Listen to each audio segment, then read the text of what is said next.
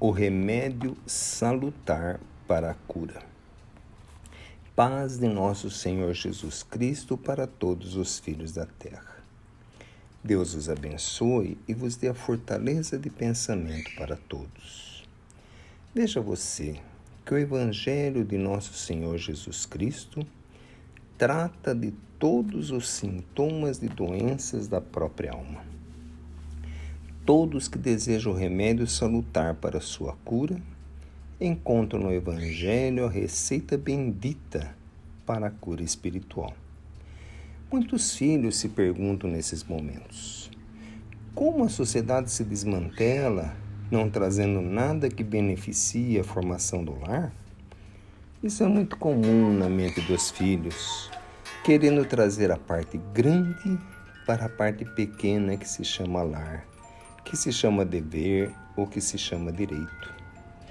O pretinho velho fala que no lar é necessário que resida o direito de cada um, para que ninguém se sinta escravo um do outro, mas acima de tudo, deve residir também o dever da colaboração de um para com o outro. O papai, com a responsabilidade de prover o lar dentro de suas possibilidades, a mamãe sem exigências deve prover a educação necessária para a paz. E o filhinho deve ser um espírito com deveres e direitos. Aos papais cabe o dever de ensinar que o dever é uma necessidade para que com ele venha o respeito. Com respeito pode-se ter o amor, e com o amor não existem barreiras que não possam ser transpostas. Observe que o lar é que forma uma sociedade e não é uma sociedade que forma um lar.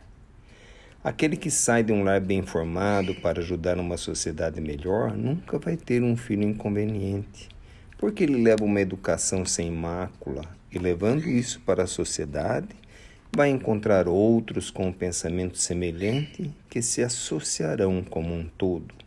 E isto há de fazer um grande progresso para a humanidade.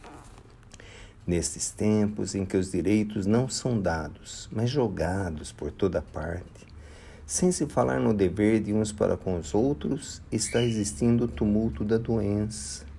E a doença está tomando conta da mente de muitos por não saberem que o dever bem cumprido automatiza o direito, e o direito automatiza a felicidade, e tudo mais cai por terra.